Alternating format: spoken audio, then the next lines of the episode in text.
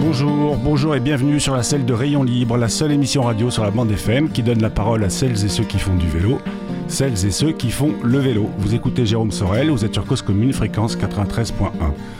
Rayon Libre fonctionne un peu comme un tandem, c'est 30 minutes de discussion sur le vélo, autour du vélo, qui donne envie, on l'espère, de faire du vélo.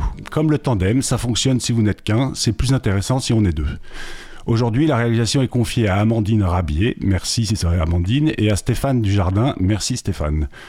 Il y a quelques semaines, je recevais à ce micro Maximilien Schnell, euh, rayon libre numéro 92. Maximilien passe sa vie sur son vélo, il part, il revient rarement. Un choix de vie un peu extrême. Mon invité du jour a choisi un mode de vie plus classique, une femme, un enfant, un boulot à Paris. Ceci ne l'a pas empêché depuis une vingtaine d'années de s'organiser en gros un week-end par mois à sillonner la France sur son vélo. De ses pérégrinations, il en a fait un livre, Deux jours en France à vélo, édité chez Rossolis.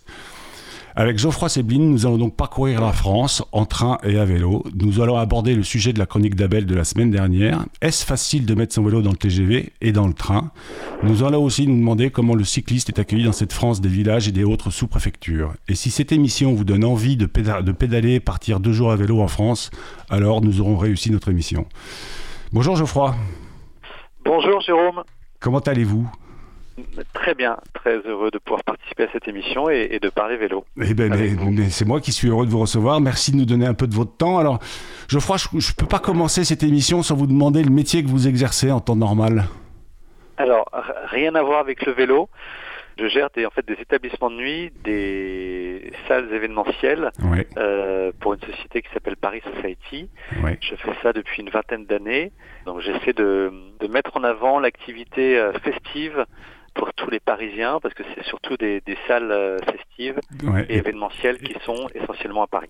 Et alors, vous me dites depuis une vingtaine d'années, et vous venez de publier un livre qui s'appelle Deux jours en France à vélo, et c'est aussi un recueil de voyages à vélo depuis 20 ans. Exactement, j'ai un peu j'ai commencé ma vie à 20 ans. Il y a 20 ans. Vous avez, Il y a 20 vous avez ans que 40 j'en ai ans, Geoffroy, 40. aujourd'hui? Ouais, 41. Donc c'est vrai que j'ai il y a deux choses importantes dans ma vie qui ont commencé il y a, il y a 20 ans.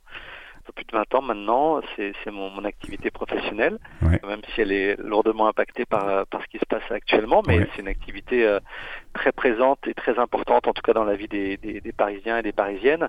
Et la deuxième chose qui a commencé il y a 20 ans, c'est un peu cette évasion à vélo dont on va parler euh, dans votre émission. Et, euh, et au bout de, de 20 ans, j'ai dû parcourir une centaine, 120, 130, euh, 130 parcours. Ouais. J'ai pas le nombre euh, exact, mais en tout cas c'est plus d'une centaine. Donc j'ai bien euh, traversé la France en long et en large. Et en travers.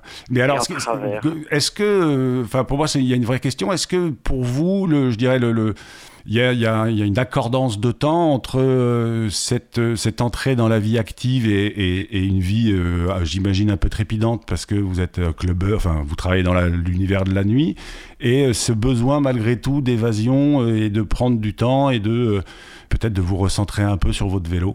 Alors c'est- une super question, Jérôme. Ah, Euh, Flattez-moi, flattez-moi, flattez-moi. Voilà. première question, première bonne question, bravo. Vous avez raison, Jérôme, de, de, de, parler, de dire ça, parce qu'au début, euh, au début, c'était pas le cas. Au début, il y avait, il y avait une volonté de, de liberté, d'évasion, de d'indépendance. J'ai commencé à pédaler en fait un peu plus il y a, il y a un peu plus de 20 ans. C'était, j'avais 17 ans. Ouais. Euh, avant, bah, vous savez, quand vous avez euh, 15-16 ans, vous faites vos vacances avec vos parents, et puis un jour, vous avez envie de vous émanciper. Ouais. Euh, Il y en a qui partent à l'étranger, faire des grands voyages. Et, et moi, c'est un peu plus terre à terre. Euh, j'ai j'ai pris mon vélo et au lieu d'aller euh, à l'autre bout du monde, je suis parti en Corrèze et j'ai traversé la Corrèze euh, à vélo. Euh, alors c'était pas exactement la Corrèze là pour le coup, c'était mon pre- ma première grande euh, randonnée euh, d'évasion, c'était dans le Massif central. Merci, ouais. Euh, c'était euh, c'était en, en Lozère, c'était euh, euh, sur les sur le plateau de l'Aubrac. Euh, donc au début c'était vraiment un, un souhait d'évasion, euh, d'émancipation. Et, et, et, et, et j'ai le sentiment aussi qu'il y a une sorte un peu d'histoire familiale là-dedans. Vous racontez dans votre livre que vous, Oui. vous traversiez la France euh, pour aller dans le Pays Basque en voiture sans prendre l'autoroute et, au fait votre papa vous a donné le goût de, de, de traverser les, les villages de France? C'est exactement ça. C'est que quand on était enfant, on partait, on, on, habitait Paris, et on allait sur la côte basque, et, au lieu de prendre la fameuse A10, qui nous reliait à, au Pays Basque en, 7-8 heures, on prenait la, la, la N10, donc c'est pas pareil. c'est beaucoup plus long et on prenait même pas la N10, je pense qu'on prenait les, les, petites routes qui étaient en dessous de la N10 et donc on mettait deux jours, mais on, on se perdait en France, on se perdait en Charente, on se, on se perdait dans, dans, dans le coin euh, d'Angoulême, dans les Landes, euh, dans, dans, toutes ces merveilleuses régions. Et c'est vrai que je pense que ça m'a donné euh, le goût euh, des petites routes, des beaux paysages. Et puis de prendre le temps aussi, non? Et de prendre le temps de, de, de découvrir la France chose que vous pouvez pas faire quand vous prenez l'autoroute. Ouais, ouais. Le... Alors, euh, quand, quand j'ai lu votre livre, j'ai pensé immédiatement à un livre, je sais pas si vous l'avez lu, le livre de Sylvain Prudhomme qui s'appelle Par les routes, qui est l'histoire d'un autostoppeur qui lui parcourt la France par les autoroutes justement, donc en voiture, et qui découvre lui aussi euh, ce que vous appelez aussi cette France des sous-préfectures et des, et, des villages un peu endormis. Euh, au fait, euh, dans Par les routes, le trajet importe peu, même s'il fait des rencontres, mais c'est la destination euh, qui l'intéresse, le, le, le, héros. dans votre votre livre, vous, c'est un peu là, c'est un tout. En fait, le trajet est aussi important que la destination, visiblement. Le, trajet euh, est important, la destination euh, pas plus que ça. En fait, ce qui est important, euh, c'est, j'allais répondre en fait à, votre question tout à l'heure. Au début, effectivement, il y avait cette envie d'émancipation, de, d'évasion.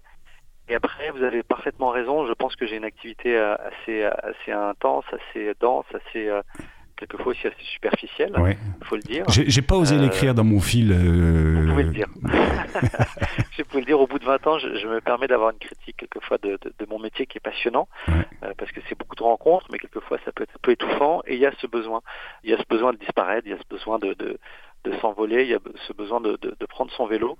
Euh, un, un, besoin de terroir aussi. Et d'aller à l'opposé de, ce qu'on fait du, du je ne vais pas dire du lundi au vendredi, c'est souvent du lundi au dimanche. Alors quelquefois, j'essaie de m'échapper, on va dire euh, deux jours dès qu'il dès qu'il y a une, euh, une, belle fenêtre de, de, météo. Donc en fait, c'est pas véritablement la destination, c'est vraiment le trajet, c'est vraiment ce que je vais vivre pendant ces, ces deux jours. Et c'est le moment, le, les moments que vous allez vivre. Exactement, c'est ce que je vais voir aussi, les paysages. Euh, je, je, vais peut-être surprendre certains de vos auditeurs, mais peut-être que les, les, les, plus beaux paysages du monde se trouvent quelquefois en France, se trouvent euh, en Aubrac, se trouve dans le Césalier, ouais. euh, se trouve sur le plateau de Mille Vaches. On, on, connaît tous la France, on connaît la, la, Tour Eiffel, le château de Versailles et, et bien sûr euh, des, des, très beaux lieux. Oui, oui, le château de Chambord et le, ouais, Mont, ouais. Mont Saint-Michel. Mais on ne connaît pas toujours ce qui se passe dans le Césalier ou, ou euh, euh, je vous dis sur, le, sur les plaines du, du, du nord de la France. Euh, il y a des coins qui sont extraordinaires, qui sont pas connus, qui sont, qui sont même méconnus, qui sont, euh, qui sont oubliés, qui sont sous-estimés. Et c'est vrai que ce qui est extraordinaire, dans, dans, mais on en parlera certainement pendant dans l'émission, c'est, c'est de pouvoir prendre un train, de se déplacer assez facilement euh, jusqu'à une préfecture. Mmh. Et puis de cette préfecture, en, en, quelques heures de vélo, vous retrouvez, je vous dis, dans, dans des endroits euh, qui sont pour moi euh, immensément beaux, immensément émouvants, ils sont extraordinaires et qui, qui sont tous inoubliables. Oui. Alors, c'est marrant, vous, vous, abordez un peu le sujet comme ça, mais on, on, ressent aussi quand on lit votre livre que, au fait, c'est presque une évidence. Et c'est vous, vous, vous, vous emmenez votre vélo, c'est d'une manière très simple. Il n'y a pas plus d'équipement que ça. Vous préparez pas tellement vos itinéraires. Alors, vous avez une carte sur, on voit des cartes papier sur votre vélo, mais pas de GPS. Enfin, vous, vous partez, vous partez très simplement, visiblement. Alors, oui et non. Euh, oui et non, pourquoi? Parce que déjà, j'ai toujours conditionné mes, mes évasions et ces deux jours à, à la météo. Ouais. C'est-à-dire que j'essaie d'être, on va dire, euh, je suis un aventurier, mais, mais pas un, un, aventurier dans le confort. C'est-à-dire que j'aime bien être un sûr aventurier de, de luxe. Des, voilà, un aventurier de luxe. je veux être sûr de pas me prendre des bourrasques de vent, ouais. euh, des tempêtes de grêle. Bon, bah, pas, enfin, déjà vous, arrivé, c'est pas super cool. Vous êtes quand même parti en pleine canicule? Alors oui, ouais, ça, mais c'était un contexte particulier. J'ai mon livre et c'était pour une raison justement très personnelle où oui. je pense que j'avais à ce moment-là vraiment besoin de, de, de, de partir et, et de m'échapper. Donc euh, ma femme m'avait défendu, oui, oui. Euh, mais j'ai quand même, euh, j'ai quand même, je suis quand même parti effectivement pendant la canicule de 2019 en juillet. Ouais. Mais donc en fait je, je, pars de manière assez simple dans le sens où je vais regarder la météo, je m'assure que la météo soit bonne, euh, que les températures soient correctes, euh, à part cet épisode caniculaire. Et puis après, euh, je pars de manière, manière assez naïve, c'est-à-dire que je pars du principe qu'il va rien m'arriver. Je pars du principe que je vais toujours trouver un endroit où, où dormir. Je pars du principe que j'ai toujours trouvé un endroit où pour me remplir une gourde, enfin plutôt une bouteille d'eau. Je vais partir du principe que je vais toujours trouver un endroit où je vais pouvoir me, me rassasier, me, me, me nourrir. Donc c'est vrai que je pars de manière assez, euh, comme beaucoup de gens partiraient faire une balade de deux heures. Et en fait, ça dure, euh, ça dure deux jours. Quand vous dites vous partez d'une manière naïve, c'est aussi d'une manière très optimiste. Vous, vous, comptez beaucoup sur euh, les personnes que vous croisez pour vous donner de l'eau ou vous accueillir? Écoutez, on, on, à chaque fois que je, je raconte mes, euh, mes périples, on, on, me pose toujours la même question. C'est, euh, allez, raconte-nous, euh, raconte-nous ce qui t'est arrivé de pire. Raconte-nous. racontez-moi ce qui vous est arrivé de pire. Où, où tu as, as, vraiment eu peur. Raconte-nous un moment où t'est arrivé un problème je, déçois toujours euh, mes amis quand je leur dis ça. Il m'est jamais rien arrivé de grave, de pire, euh, de problématique. à chaque fois que j'ai été dans une situation où je devais trouver impérativement un endroit pour dormir, j'ai été hébergé par des gens. À chaque fois que j'avais plus d'eau et qui c'était une question, euh, on va dire de vie ou de mort, mais en tout cas d'évanouissement, euh, j'ai trouvé quelqu'un qui m'a apporté de l'eau. À chaque fois que j'étais à deux doigts d'avoir une fringale parce que j'avais rien dans le ventre et, que j'avais traversé des villages qui sont vides, déserts, où il n'y a plus de commerce parce que la France aujourd'hui est, malheureusement il y a des parties de France qui sont des, déserts euh, mmh. commerciaux. Mmh. Euh, j'ai toujours trouvé quelqu'un qui m'ouvrait sa porte et, au lieu de me donner un bout de fromage, il me donnait un sandwich avec du fromage, du pain et des légumes. Donc je n'ai toujours eu que des bonnes surprises, même lorsque j'ai crevé en plein milieu des monts du Forêt dans le massif central. Il n'y avait rien euh, 20 km avant, 20 km après. Je suis tombé euh, sur quelqu'un qui m'a pris en voiture, qui m'a emmené au fin fond de la forêt chez un de ses copains. Et son copain m'a dit, écoute, j'ai tout ce que je, tout ce que tu veux, chambre à air, euh, rustine, vélo, j'ai tout ce que tu veux. Il avait effectivement dans, dans, dans son auberge un, rayon, euh, un rayon cycliste euh, incroyable. Il m'a dit par contre tu prends l'apéro avant avec moi. Et on a pris l'apéro pendant deux heures. Donc vous voyez, je, n'ai jamais été, euh, on va dire, j'ai jamais eu une mauvaise surprise. Ouais. Alors ce qui est plutôt, ce qui est plutôt rassurant et on, abordera le sujet en deuxième partie d'émission. Là, on va laisser la parole à, à Abel Guggenheim qui va nous faire sa chronique hebdomadaire. Et Abel, il, a une vision un peu comme vous, il, a une vision qui est plutôt optimiste du, vélo et de l'environnement vélo et du système vélo. Et, il va nous raconter aujourd'hui euh, bah, euh, sa, vision à lui spécifique. Euh, Abel, je te laisse la parole. Nous sommes le 8 février 2021. Et c'était donc hier, 7 février, le 25e anniversaire de la première réunion de la commission extra-municipale sur le vélo à Paris. Ma chronique d'aujourd'hui aura donc une connotation historique et un peu nostalgique. Un retour en arrière d'abord. À deux reprises, en juillet et en octobre 1994, à l'initiative de l'État, toutes les voies sur berge parisiennes sont fermées à la circulation automobile et réservées aux piétons et aux cyclistes tout un dimanche. Le succès et le plaisir sont immédiats et spectaculaires. À l'été 95, Jean Tibéry, qui s'est assis en mars dans le fauteuil de maire de Paris occupé pendant 18 ans par Jacques Chirac, décide de renouveler régulièrement tous les dimanches cette opération à nouveau très appréciée. Ce même été 1995 paraît la première édition du rapport ERPURS, E-R-P-U-R-S, Évaluation des risques de la pollution urbaine sur la santé qui met clairement en évidence les conséquences sanitaires directes des épisodes de pollution, aujourd'hui bien connus, mais pas du tout établis à l'époque, ce qui aboutit entre autres à la création d'Airparif. Et vient novembre-décembre 95, grande grève des transports publics. Pas besoin de détailler, hasard du calendrier, elle se produit à la même date, avec la même ampleur et les mêmes conséquences que celle de 2019. Et l'apparition de milliers de vélos et de cyclistes provoque le même étonnement même sans doute un peu plus, qu'il y a un peu plus d'un an.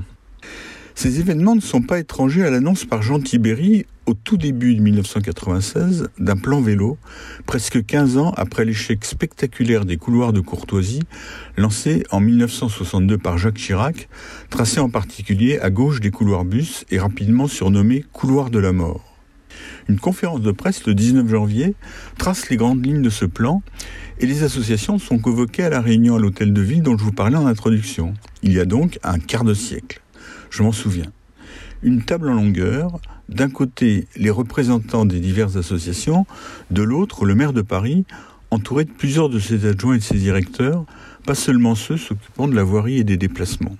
Au bout de quelques instants, nous avons compris qu'en fait, Jean Tibéry ne s'adressait pas uniquement à nous, mais aussi, et peut-être surtout, aux personnes qui l'entouraient, pour leur faire passer le message qu'à partir de ce moment, nous étions validés comme interlocuteurs pertinents. S'en est suivi une période intense de travail commun avec les services de la voirie, parfois tôt le matin, parfois tard le soir, dans leur bureau, sur le terrain, habitués à avoir comme seul objectif de faire circuler des véhicules motorisés le plus rapidement et le plus efficacement possible, ils avaient besoin de tout apprendre pour prendre en compte de nouveaux objets dont ils ne connaissaient pas du tout le mode d'emploi. Et les premiers aménagements, boulevard Saint-Germain, boulevard du Palais, boulevard de Sébastopol, ont été livrés début juin 1996, quatre mois seulement après. À la semaine prochaine. Vous êtes bien sur causecommune.fm sur 93.1. Vous écoutez Rayon Libre, euh, animé par Jérôme Sorel. Aujourd'hui, j'ai décidé d'accueillir au micro Geoffroy Sebline, un monsieur comme vous, comme moi. Il bosse, il a une famille. Par contre, pas comme moi, il part tous les mois ou presque, deux ou trois jours en France à vélo. Vous venez d'écouter la chronique d'Abel. Geoffroy, est-ce qu'on pourrait, là juste avant la, la chronique d'Abel, vous nous racontiez que vous avez que des belles expériences est-ce que vous, quand même, j'ai l'impression quand je lis votre livre, vous avez une expérience qui est un peu malheureuse, mais qui vous en faites quelque chose de positif, avec un, contrôleur SNCF Alors, euh, c'est intéressant de parler de ça. Euh, en fait, Abel, Abel Guggenheim parlait de, dans sa chronique de l'émission précédente, il, nous parlait qu'il y a un nouveau décret, qui avec, euh, avec un, engagement de, J'ai vu ça, j'ai vu ça, on me l'a je peux dire que beaucoup de gens me l'ont envoyé, ce, décret, et je, je, compte dessus pour euh, justement titiller la SNCF, parce que, parce que je parle pas mal d'eux dans mon livre. Effectivement, euh, ma logistique dépend quand même pas mal, euh, non pas de la météo ou du, ou du vélo, mais aussi du train. C'est-à-dire que lorsque je fais par exemple Nevers, Nevers la Souterraine ou Aurillac Clermont-Ferrand, pour aller à Aurillac, j'ai besoin d'un train. Ouais. Euh, et, quand je suis à Clermont-Ferrand, j'ai besoin de, revenir en train euh, à Paris, euh, là où j'habite. Donc, en fait, la règle SNCF, elle est assez claire jusqu'à maintenant. Euh, vous pouvez prendre le, le TGV et aller partout en France, parce qu'aujourd'hui, la plupart des trains sont des TGV pouvez monter dans un TGV à partir du moment où vous mettez une housse, euh, votre vélo dans une housse. Ok, très bien, ça c'est sympa. Sauf que lorsque vous faites euh, Aurillac-Clermont-Ferrand, alors là il n'y a pas de TGV, mais quand vous faites Marseille, Marseille-Montélimar ou euh, Lyon-Tournus, c'est très compliqué après de vous trimballer avec une housse. Donc en gros, euh, ça m'oblige à ne prendre que des trains corail. Je, suis ravi parce que les, trains corail, c'est sympa, c'est une France que, un peu euh, oubliée, que j'aime beaucoup. Donc euh, je pense que j'ai pris toutes les lignes. Sauf qu'à partir d'un moment, vous ne pouvez pas toujours les, trains corail, c'est surtout Paris-Toulouse ou, Paris-Clermont-Ferrand. Donc on ne peut pas toujours faire les mêmes trajets. Donc c'est vrai que j'ai essayé de prendre souvent des TGV. Alors quelquefois il y a quelques rares TGV qui acceptent des vélos parce qu'ils ont des wagons qui sont mmh. euh, configurés pour recevoir des, vélos sans, qu'on ait à les démonter. Quelquefois, j'ai forcé le destin en, attendant que le, contrôleur il, tourne le dos en, montant dans le TGV et, je savais que j'allais me prendre 45 euros d'amende ou aucune amende si, le contrôleur était euh, réceptif à mes, à mes récits. Et quelquefois, dans les trains corail aussi, vous n'avez pas toujours de wagon et euh, pour le vélo, donc il faut le démonter. Donc c'est vrai que mes trajets, par exemple, l'autre jour j'avais un ami qui me disait ah, je veux absolument aller à Nice, euh, faire Nice-Marseille à vélo. Euh, j'ai un TGV à telle heure. Je dis ok très bien, mais tu vas faire comment avec ton avec ton vélo? Il me dit ah mais non je le mets dans le TGV. Et c'est vrai que moi c'est déjà arrivé de rester à quai parce que le contrôleur refusait de, que je monte dans le dans, dans, dans le TGV. Alors que vous aviez payé votre place alors que j'avais payé ma place, alors que j'étais en règle, alors que j'avais une super motivation, que j'étais prêt à démonter mon vélo, à, rester à côté de mon vélo. Mais je, voilà, vous avez des contrôleurs. Je ne je veux pas, je veux pas maudire la SNCF parce que indirectement, grâce à la, pardon, à la SNCF, j'ai pu euh, traverser la France et, euh, et, et, réaliser un peu tout, toutes ces aventures. Mais c'est vrai que quelquefois, avec leurs règles qui sont euh, pas toujours très claires et, et, pas toujours très bien adaptées, et quelquefois avec euh, la mauvaise volonté de certains contrôleurs, j'ai pas pu, euh, j'ai oh. pas pu euh, rentrer ou, ou, partir de, de, chez moi.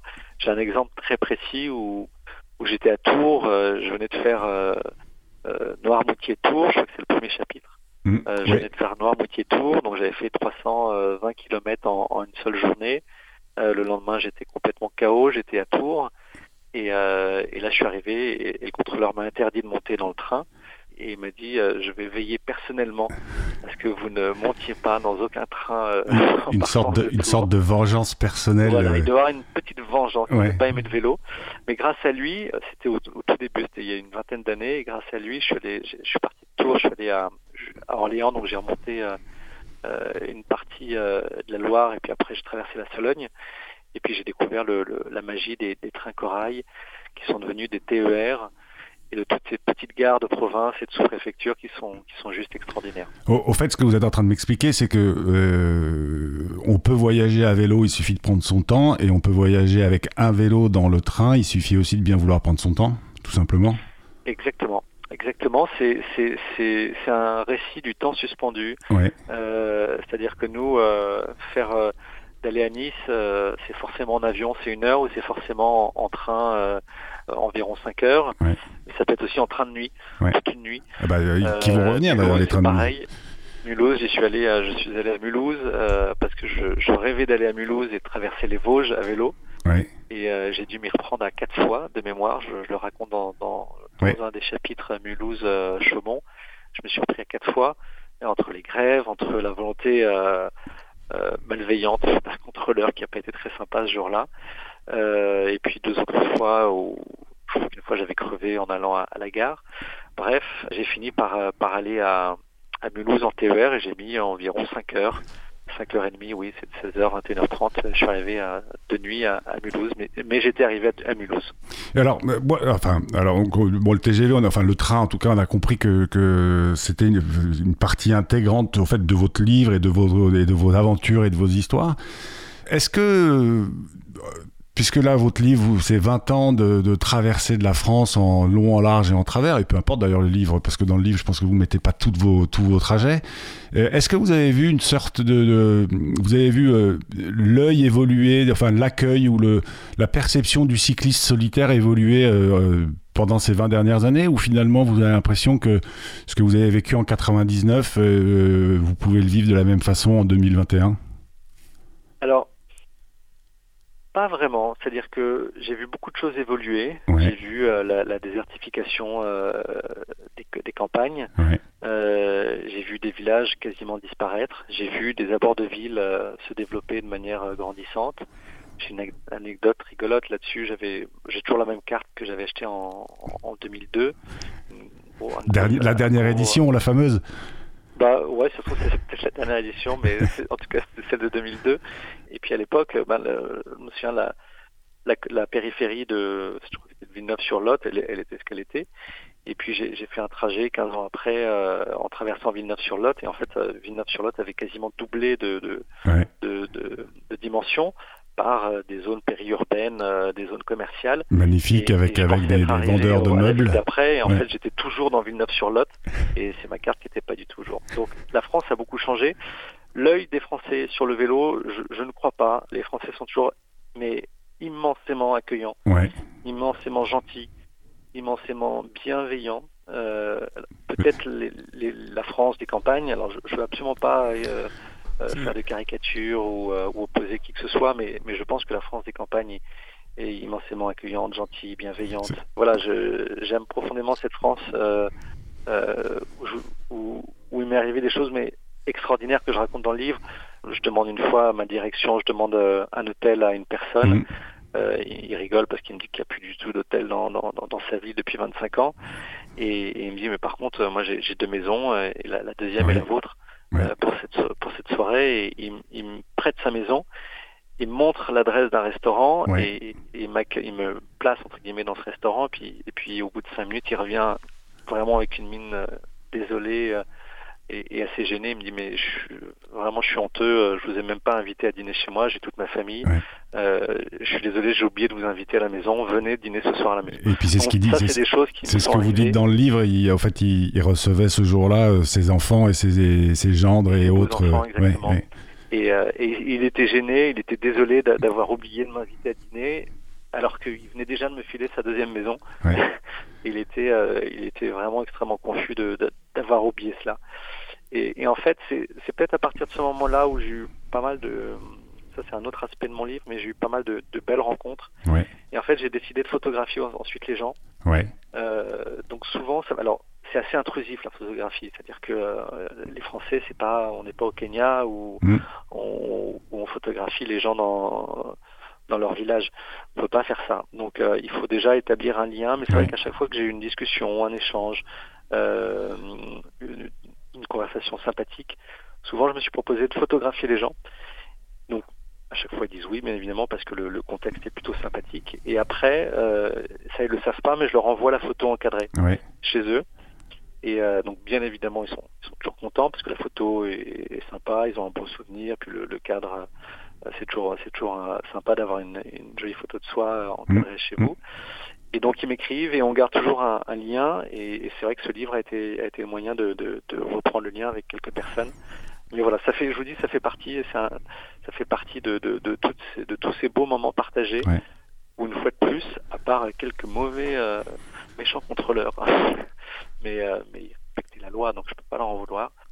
Euh, je n'ai eu que des belles surprises. Mais alors ça, me confirme quand même, hein, euh, en introduction, je disais, euh, vous, en lisant votre livre, ça me fait penser à ce livre de Sylvain Prudhomme, Par les routes. Vraiment, je vous conseille de le lire, euh, Geoffroy, et, les auditeurs et auditrices, pareil, je vous conseille de le lire. L'histoire là que vous racontez des portraits, euh, si je me souviens bien, elle est aussi racontée un peu de la même façon dans Par les routes. Euh, il y a des vrais, des vrais parallèles qui existent.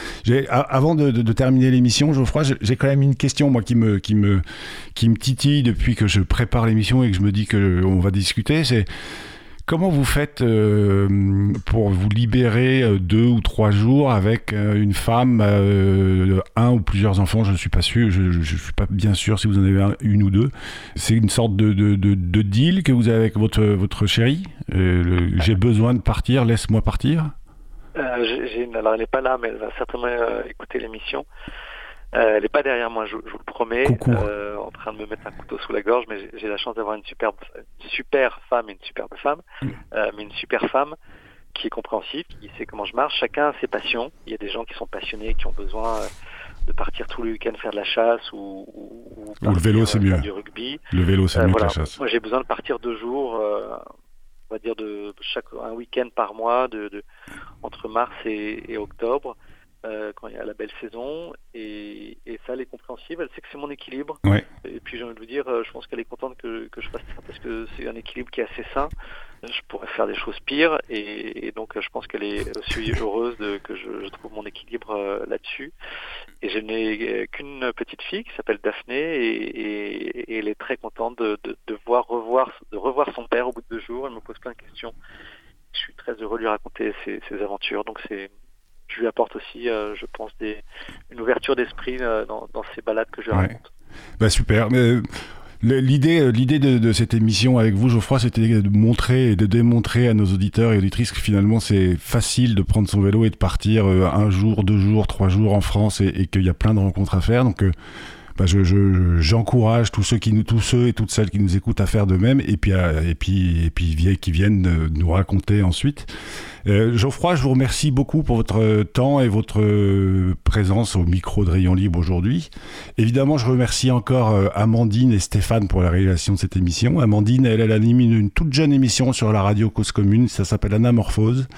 C'est une émission sur l'histoire de l'art et la culture, un peu comme euh, au fait mon invité du jour, comme vous, Geoffroy. Quand vous, dans vos établissements, quand ils sont ouverts, vous participez à la vie culturelle d'une ville comme Paris. Bah, elle, de son côté, Amandine, elle prend le micro, elle parle d'art, elle parle comme la dernière émission, et la première émission, c'est sur le pain de Turner. Alors, quand vous, Geoffroy, vous prenez la plume, euh, que vous parlez de vélo et de voyage, euh, Amandine, elle, de son côté, elle parle de musique classique ou elle parle, euh, elle parle d'art d'une manière générale. Et à propos de musique, dans les clubs et restaurants, la musique que Geoffroy envoie, on va dire, c'est une invitation à se déhancher sur de la housse ou du funk. Bah, Amandine, c'est plutôt de la musique classique. Euh, Stéphane, Amandine, merci beaucoup pour euh, la réalisation. Et puis, je vais vous laisser nous envoyer justement un peu de musique funk et thaïlandaise. Alors, je suis incapable de donner le nom et le titre parce que je lis pas le thaïlandais. Je peux juste vous dire que c'est du euh, le groupe qui s'appelle The Impossible. Et c'est sûr, je vous laisse, on vous laisse, et sur une telle musique, on va aller pédaler avec Geoffroy, parce qu'une journée sans pédaler est une journée gâchée, et sur cette musique, je suis sûr qu'on va tous se déhancher. Merci pour votre écoute, merci Geoffroy pour votre présence, et puis je vous dis à, je vous dis à tous à la semaine prochaine.